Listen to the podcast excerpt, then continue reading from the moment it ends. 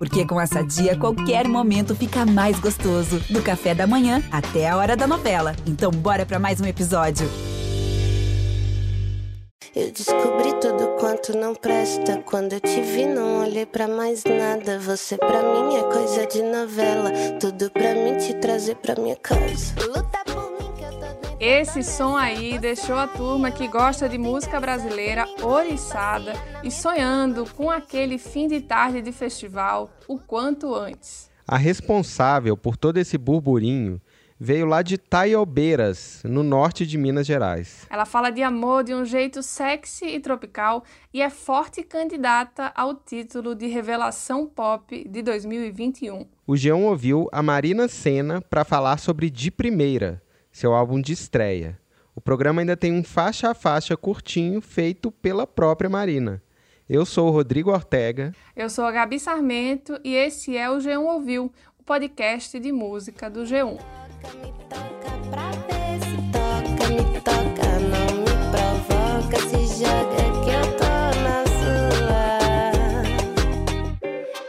Olha, o hype foi relativamente grande, assim, pelo menos no meio, né, das pessoas Sim. mais ligadas em música brasileira, música alternativa. Mas tem toda a história da Marina para contar, né, Gabi? Sim, vamos apresentar direitinho.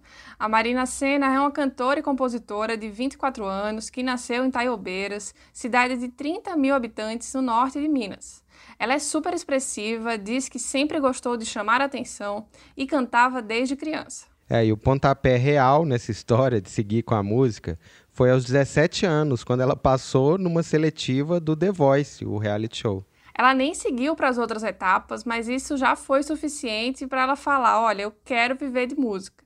Daí a Marina se mudou para Montes Claros, onde começou o grupo A Outra Banda da Lua. Esse grupo foi muito bem comentado lá em BH, de onde eu sou. Não sei se quase todo programa, É. sempre que eu tenho oportunidade, eu falo. Sim. Mas enfim, a outra banda da Lua, o pessoal comentava muito. Teve uma música Cavalaria, que eu acho que foi o maior sucesso deles. Sabe que faz doer.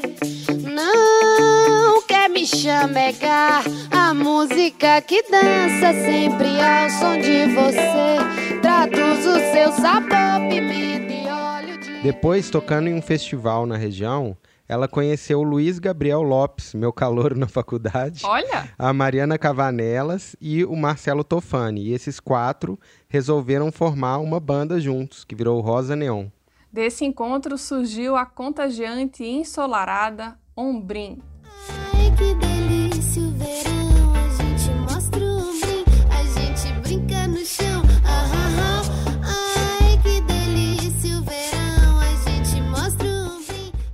Ortega, conta aí então como que foi o surgimento do Rosa para a cena musical de BH.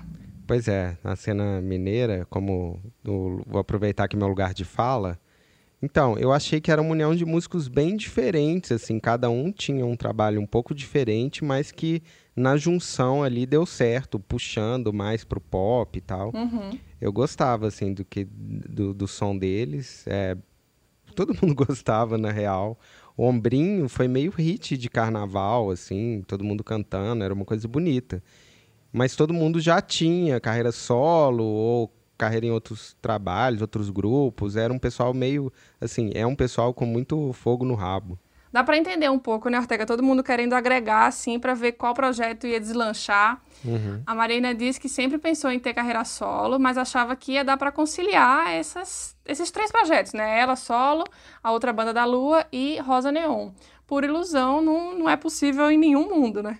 Pois é, as duas bandas acabaram terminando e a Marina lançou em agosto agora o álbum do que a gente fala, é, que se chama De Primeira, que é um trabalho muito bem feito, com uma vibe brasileira e uma influência clara desse pop latino e tal. E o disco saiu pelo, por um selo que chama Quadrilha do Jonga, que é um grande apoiador de todos os rosa neons, que é uma coisa curiosa, um som bem diferente, mas o Jonga é meio patrono aí desse, dessa galera. E é muito curioso, assim, né? Como que ele, que ele adotou e que tem uma união né, em Minas, mesmo com sons bem diferentes demais, isso é bem importante.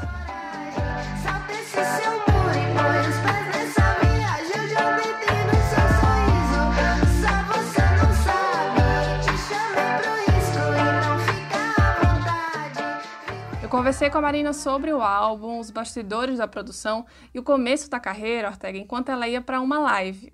Ela estava literalmente na van com a banda, com a equipe, então a qualidade do áudio não é das melhores, mas é o charme dessa entrevista. Então dá um desconto. É mesmo, Gabi. Eu sei que foi por telefone, mas parece que a gente está dando uma volta de van do lado da Marina. Sim. Achei que no final ficou bem íntimo, assim, a cara do disco. Sim, foi ótimo. Eu conversei perguntando quais foram os caminhos para chegar nesse som que é pop, é tropical, é intimista e ao mesmo tempo provocador. Eu acho que é basicamente minha personalidade, assim. É, eu acho que esse disco mostra muito o que eu sou, assim mesmo, sabe? Não tudo, né? Porque não tem como mostrar tudo, porque tudo é difícil. Mas, assim, mostra boa parte da parte importante da minha personalidade tá ali mesmo, sabe? Eu sou realmente aquela pessoa que sente todas aquelas coisas que estão ali. Então eu acho que veio mesmo da minha personalidade e da personalidade de Yuri, que é o produtor musical, né? Que também é assim, que também é ele, a onda dele também é essa, sabe? Eu acho que juntou e ficou assim nessa vibe.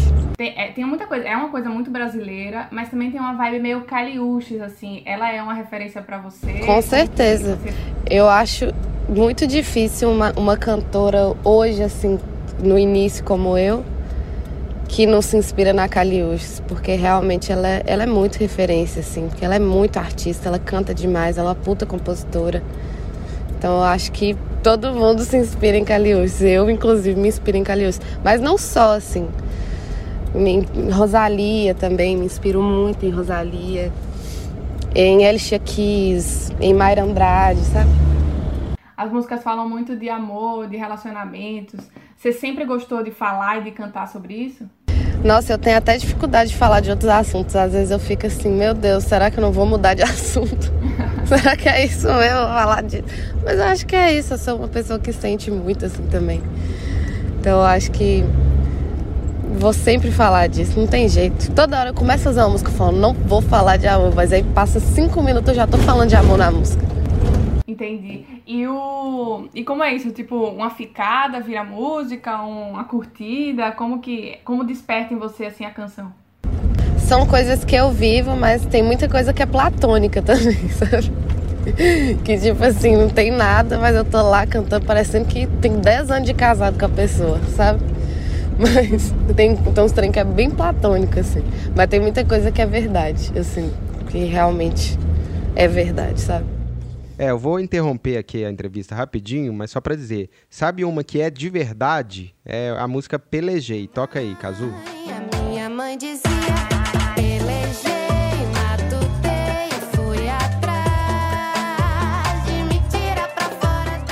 Perguntei pra Marina sobre essa música, foi muito bom, porque rolou esse momento aqui.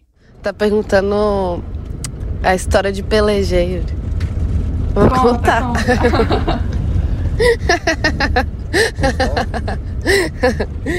Ai, na realidade é porque quando eu comecei a ficar apaixonada pelo meu namorado. Meu Deus, como é que eu conto isso? Eu não sei. Conte naturalmente, vamos. Eu não sei como que conta isso. Eu vou. Ah, velho, vou expor. Fala que você com seu namorado. Eu- Meu namorado, né? Você esperou. Aconteceu. Só isso, né? Não precisa falar quem é o namorado, não, né? Ah, mas eu queria. Então fala. Conta, Eu vou falar. Não, é porque quando eu comecei a ficar apaixonada pelo meu namorado, que é o produtor musical do disco, aí eu comecei a ficar apaixonada por ele. Eu fiz essa música, assim, porque eu fiquei, nossa, eu não tô acreditando que eu tô ficando apaixonada por ele. A gente trabalha junto, sabe? A gente é amiga, a gente tem um rolê. Não tô acreditando que eu tô ficando apaixonada por ele. É tipo assim, é tipo, pelejei pra, pra não apaixonar, mas não deu certo, eu apaixonei. Você? Me curtir, me chamando pra amar. Me parece que é bom. Eu já tentei fugir, eu já tentei parar. Mas não dá pra sair, mas não dá pra sair. Quase pirei, segurei. Vou entrar de novo, foi mal. Vou entrar algumas vezes aí nessa entrevista para dar uma né, contextualizada. Essa é para contar que o primeiro contato com o Yuri Rio Branco foi profissional, mas aí depois já viu, né? A Marina ficou apaixonada mesmo antes de conhecer pessoalmente o produtor, né? Ele é de Brasília, mas mora em São Paulo. Ela acredita muito a sonoridade do álbum Ao Yuri, que tem uma referência cabulosa de música brasileira, do mercado latino e do mundo, para usar palavras da Marina. Ele é um parceiro antigo do Jean Tassi, um cantor também de Brasília. Já tava tão na minha,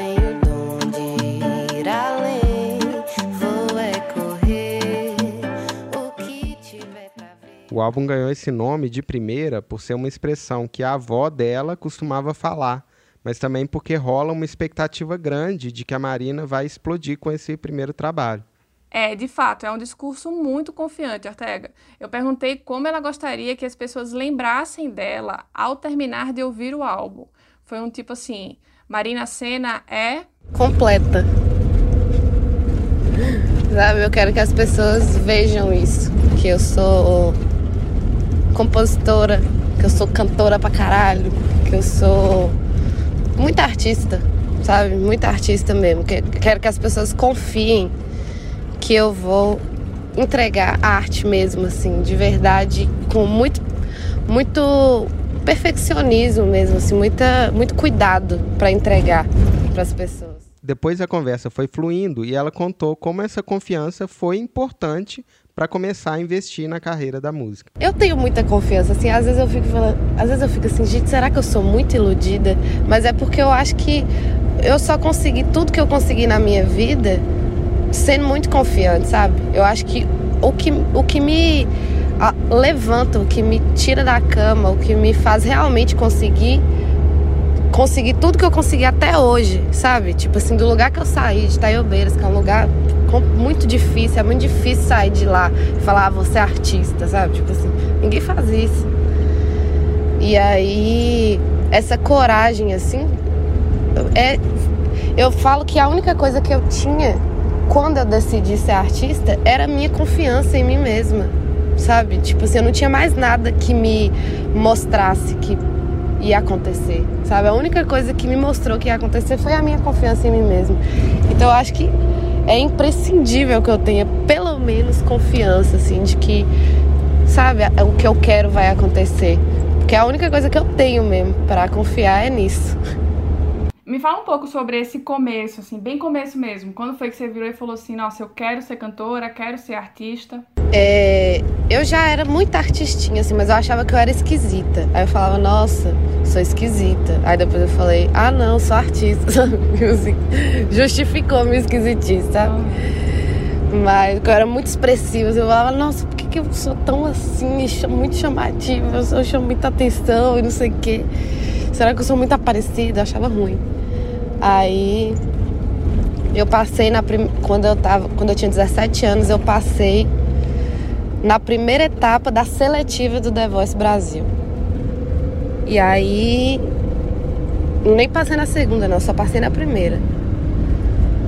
Aí nessa hora eu falei, nossa, eu acho que eu sou boa, tipo assim, passei na primeira etapa da seletiva do, do Voice. Eu não esperava nem que eu ia passar, nem na primeira etapa da seletiva, entendeu? Tipo assim, eu não esperava mesmo, eu me inscrevi sem esperar qualquer coisa, assim. E aí quando veio eu falei, gente, eu não acredito, eu acho que eu sou boa. Aí eu acho que foi tipo assim, o, o start, assim, que eu falei, que é isso? Tô perdendo tempo pensando em outra coisa, vou pensar nisso aqui, sabe? Ela saiu de Taiobeiras e foi para Montes Claros, que é a maior cidade da região, e aí é que entra aquela história que a gente falou no começo com a outra banda da Lua e o Rosa Neon.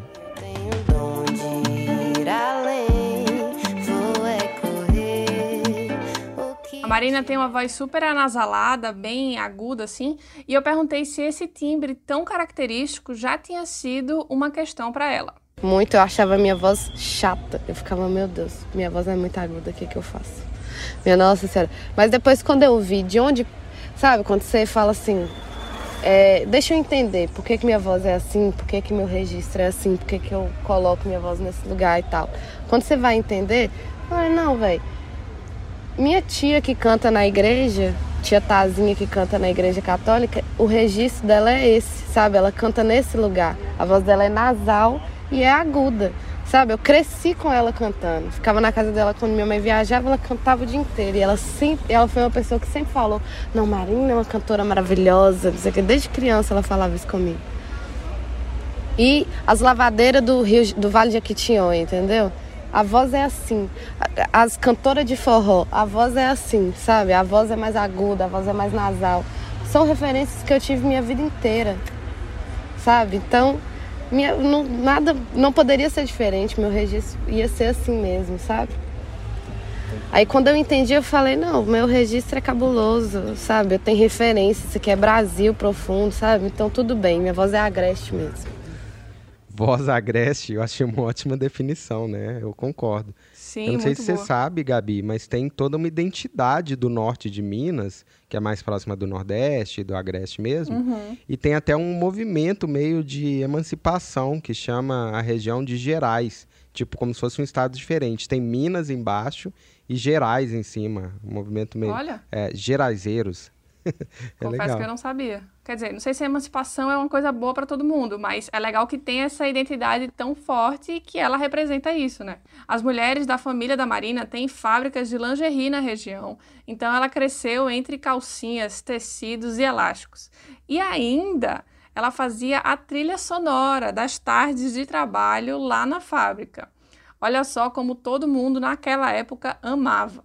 Eu lembro que eu ia lo- pra fábrica de Tia Vera, chegava lá e ficava cantando ópera, né? Criança, ficava lá. "Ah, ah", Ficava cantando ópera. E minha tia ligava pra minha mãe: Pelo amor de Deus, busca essa menina que ela não para de cantar. Ficava o dia inteiro cantando ópera. As costureiras dela ficavam assim: Meu Deus do céu, tira essa menina daqui, ninguém aguenta mais ela cantando ópera. Eu cantava. Brincadeira de criança. Eu cantava a música do Titanic, aquela. Como. Cantava muito, mas eu cantava bonitinho, viu? Era bonitinho, mas enchia o saco, né? Obviamente, criança barulhando, cantando o dia inteiro. Minha mãe aguentava, porque eu acho que minha mãe sempre soube que eu era artista, assim, porque ela nunca me privou. Eu lembro que a gente viajava, tipo, de Itaiobeiras pra Belo Horizonte, tipo, 10 horas dentro de um carro, sabe? E ela deixava eu ir cantando a viagem inteira. Eu cantava a viagem inteira, eu não parava de cantar. Era insuportável. Eu fico pensando, se eu tiver uma filha desse jeito, meu Deus do céu, será que eu vou ter essa paciência? Minha mãe é uma santa. Tá vendo como nascem os talentos, Gabi? Enfim, aproveitando que a gente está falando de Minas Gerais ou das Gerais, né? Aquela terra maravilhosa. Foi ainda em Montes Claros que confundiram pela primeira vez a Marina com a Marisa Monte. Nossa, é verdade. A galera surtou nas redes sociais com a semelhança entre a Marisa e a Marina quando as fotos do álbum saíram. A Marina nem gosta dessa comparação, não, viu? Imagina, Ortega. Ah, eu amo, né? Porra, falar que você parece com Marisa Monte, você vai achar ruim, não tem nem condição de achar ruim. Tipo assim, eu acho maravilhoso. Marisa Monte é maravilhosa, maravilhosa, maravilhosa. E eu acho que parece mesmo. Tem umas fotos que eu vejo dela que eu falo, meu Deus, sou eu. Que isso, é muito igual. É muito parecido. E teve uma vez que eu tava na rua lá em Montes Claros, aí passou uns gringos. E ficou Marisa Monte, Marisa Monte. Eu tinha o cabelo grande, igual dela. A gente era realmente. Eu, eu tinha o cabelo. A gente era realmente muito parecido. Eu acho a gente muito parecido. E aí eu tava com o cabelão grande assim, cacheado assim, ondulado, e com batom vermelho. Aí uns gringos chegou, Marisa Monte, Marisa Monte. Eu falei, não, gente, eu não sou Marisa Monte. Sinto muito, mas eu sou só Marina Senna. Posso ser a 2.0. Inclusive, Marisa Monte, quiser fazer uma música comigo, eu imploro. Eu queria fazer uma música com Marisa Monte e Gal Costa, na mesma faixa. Queria, viu? Ah, se é pra querer, vou querer, né? Nada mal esse feat dos sonhos, hein? Pois é. E três vozes bem agudas, né? Bem especiais. Imagina como seria isso? É, agudas e graves também, vozes bem plásticas, né? Que chegam a Sim. vários lugares. Ia ser legal, três gerações de mulheres fodas, enfim. Acho que tem que sonhar alto mesmo, não tem isso de medalhão, não. Sou a favor desse encontro. Exato, é isso aí. Tem que ir pras cabeças mesmo. Já começar com a meta grande para poder atingir. Dobrar depois, né? Exato. O trabalho da Marina chamou atenção porque ele veio com uma, co- com uma coisa muito fina, né? Além da música, que é muito bem produzida, tem todo um conceito e a estética por trás que dá pra ver que foram muito bem pensados. É, eu concordo. E é meio uma marca, assim, de várias artistas contemporâneas, assim, seja é, no Brasil ou fora. Tipo a Caliutes, que a gente já falou, a Rosalia, aqui tem a Duda Beat, né? Pra mim são pessoas que têm muita referência local, pé no chão, assim, e referência global também, muita ideia visual e musical, e aí já chegam com muita força, né? Com certeza. E vale demais falar da Duda Ortega, porque eu reparei vários pontos em comum, assim, na carreira das duas. Vê só, quando a Duda lançou o álbum de estreia, Eu Sinto Muito, em 2018, ela tinha exatamente esse papo super confiante de que sabia que ia estourar, que ela era muito boa. Então, antes mesmo da entrevista com a Marina, eu estava lendo algumas coisas e fiquei com isso no radar, porque a Marina estava com esse discurso bem parecido. É, tem umas coisas pontuais também, tipo, o assessor da Duda no começo é hoje o agente da Marina. E aí depois quando ela falou que começou a namorar o Yuri durante a produção do disco, também tem a ver com a dobradinha da Duda e do Thomas Troia, né, que é o parceiro dela na vida e na música, enfim, aquela duplinha, sorte no amor, sorte na música. Outros pontos foram aparecendo na ficha técnica também. O Marcelo Jaros fez a direção criativa do Te Amo Lá Fora, o segundo álbum da Duda, e assina também o de primeira da Marina.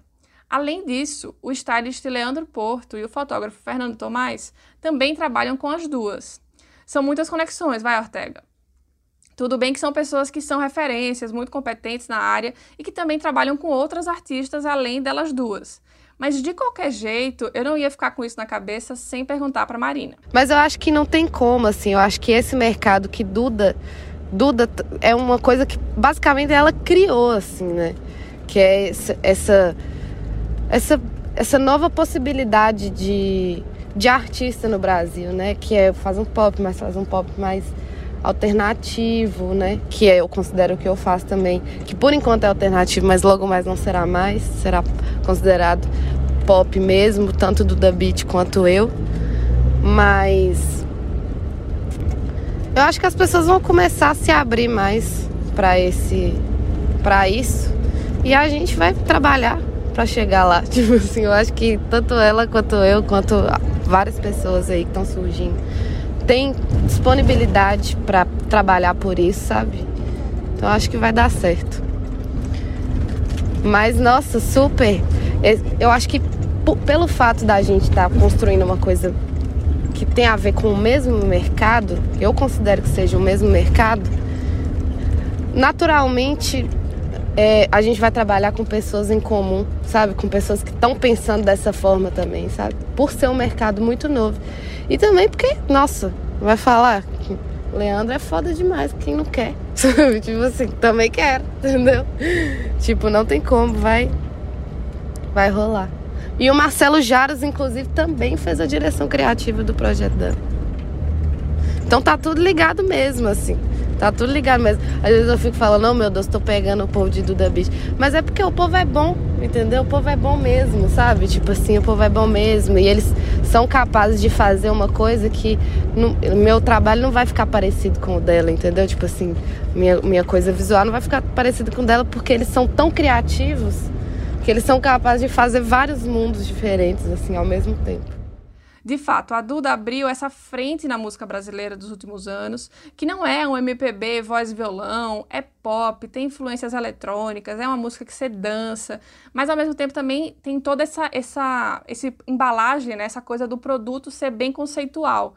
A Duda quer muito ser mainstream, ainda não é, não tem um público de massa gigante assim, mas sem dúvida existe um nicho de mercado a ser explorado. Sim, eu acho que sim. Elas não têm aquele ranço indie, independente, assim, de não querer ser entendida, né? De querer ser entendida É, por poucos, só por poucos escolhidos, assim. Elas querem ser entendidas e curtidas por muita gente, né? Tipo, elas não têm vergonha de querer ser a Marília Mendonça. Mas, assim, na real, não é ser a Marília Mendonça, igual ela. Cantando tipo, sertanejo, né? Não é seguir isso. uma cartilha, né? Alguma cartilha fácil, assim, ser artificial demais. É tipo ser popular do jeitinho delas, assim, a Marina lá chupando laranja no clipe, assim, tipo uma coisa bem espontâneo e que seja popular e que seja, né, que seja forte, que seja pop com todas as referências dela, enfim, é um movimento que tem potencial. Justíssimo, é isso aí, tem que ir para as cabeças mesmo. Mas agora que você já sabe quem é a Marina Senna, chegou a hora de uma audição guiada do De Primeira. Ela mandou comentários para cada uma das 10 faixas. Toca foi a penúltima música que a gente fez e foi a primeira música que a gente fez depois de se conhecer. Que a gente fez junto, exatamente na mesma hora, assim, a gente compôs junto. E é uma música que significa muito pra gente porque ela sintetiza bastante a sonoridade do álbum, assim, ela simplifica a sonoridade do álbum. Tudo pra mim te trazer pra minha casa. Luta por mim que eu tô dentro, eu tô nessa. Você aí, eu aqui, não tem graça. Vem me engolir, passear na minha cama. Finge que finge que ama, mas ama. Legei eu compus em 15 minutos no telefone, mandei pra Yuri na mesma hora e Yuri no outro dia me mandou ela pronta, produzida. É uma música que eu gosto muito, até porque eu fiz para ele quando eu comecei a ficar apaixonada por ele.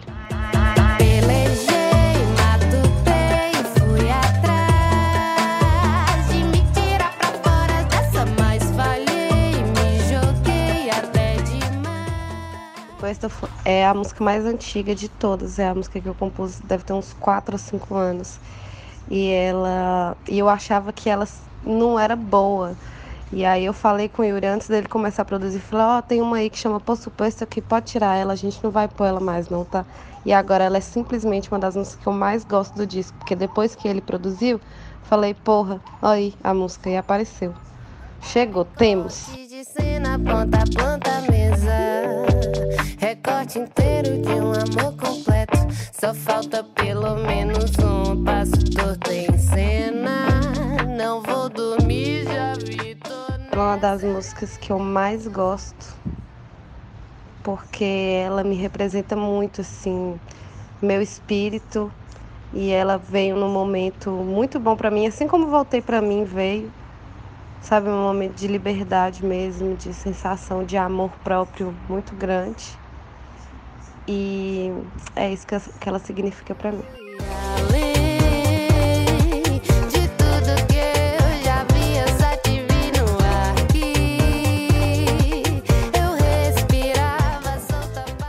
Pra mim é uma coisa que eu sempre pensei. De todas as, todos os tipos de relação, assim, às vezes você precisa sair dessa relação para você conseguir enxergar o mundo de novo, porque você tá muito fechado numa coisa ali, numa, numa vibe, e você tá precisando sair dessa vibe para enxergar, para se enxergar, para se conectar com você mesmo. Voltei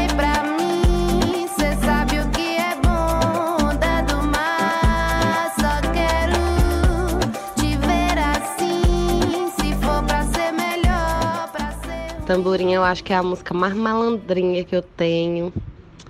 Eu fiz ela também porque eu queria incorporar a coisa do samba, do pagode na minha música, que é uma coisa que é um rolê que eu ouço muito, eu amo mesmo, assim. Gosto muito da música brasileira em geral, como num todo, assim, eu gosto de tudo. Sou muito consumidora da música que a gente faz aqui no nosso país. Mas na época eu tava escutando muito pagode, muito pagode, muito, e aí eu queria incorporar também no, no meu rolê, mas assim, sem ser intencional, uma coisa for- forçada. Eu acho que eu tava escutando tanto que calhou de fazer um pagode porque não teve jeito, tava no subconsciente. Tá fazendo pirraça no meu tamborim. Tô aqui, acho graça, vou fazer o quê? Depois sai, nem disfarça, tem medo de. Sem juízo, tô vendo, tô querendo, você sabe, não me trata assim. Atrevido, pirraceta, querendo o quê? Se eu chegar, cê toma jeito, isso não vai. A Miúde foi a primeira música que eu compus depois que eu conheci Yuri e a sonoridade dele e Jantasse. Então é uma música que tem muita influência dessa, dessa nova cara da música que eu tive contato assim tão de perto com Yuri, com Jantasse. E aí eu queria fazer uma coisa mais assim, mais baladinha e tal, moderninha, e saiu a Miúde. Eu vou te levar pra casa.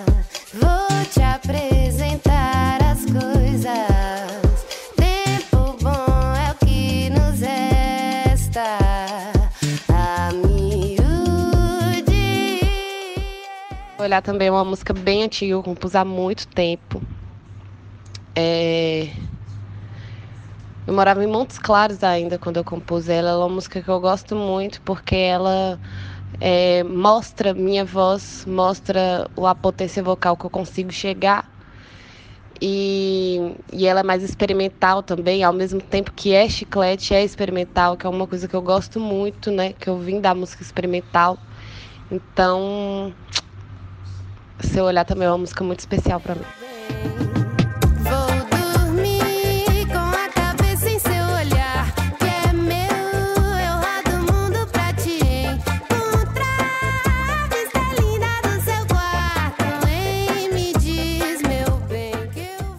Vou. Então, É uma música que eu fiz no dia do meu aniversário de 22 anos, exatamente na hora que eu nasci, 4h20 da, manhã, da madrugada. 4h20 da madrugada eu compus ela. Foi uma música que significou muito pra mim, assim, porque eu queria, eu disse exatamente o que eu queria dizer, o sentimento que eu tava sentindo, assim, de fazer aniversário, né? Acho que fazer aniversário ou é muito bom ou é muito louco. E aí eu fiz essa música pro meu aniversário, pra mim. Jeito de quem corre, sofro na estrada. Lindo é o caminho, fé que vai chegar um santo que me mostre que eu já sou um anjo. E... É nesse espírito de, meu Deus, será que falta muito para um festival de música brasileira que a gente se despede? A nossa edição é do Tiago Cazu. E se você quiser ouvir outros papos e histórias sobre música, é só seguir o Geão Ouviu no Spotify, na Amazon Music, na Deezer, na Apple Podcasts, no Globoplay ou no Geão mesmo. A gente está em todo lugar. Até semana que vem. Tá fazendo pirraça no meu tamborim.